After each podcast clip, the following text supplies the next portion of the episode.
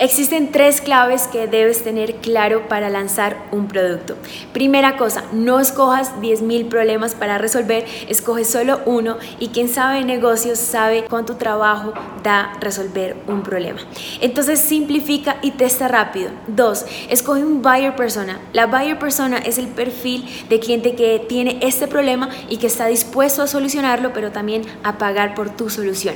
Yo siempre le digo a mis clientes, quien quiera atingir a todo el a todos, no termina vendiéndole a nadie. Porque la verdad es que tú puedes venderle una vez a muchas personas, pero el negocio realmente es cuando tienes la capacidad de tener ventas recurrentes. Y esta es la importancia de tener tu segmento bien definido. Y tres, entendiendo el problema y tu buyer persona, sabrás cuál es la solución adecuada, ya sea un producto físico o un servicio o un infoproducto. Y si no sabes cuál es la solución, pregúntale a tu buyer persona. Él tiene la mejor respuesta para ti. Él te va a dar las mejores respuestas, insights de solución e innovación de tu producto actual.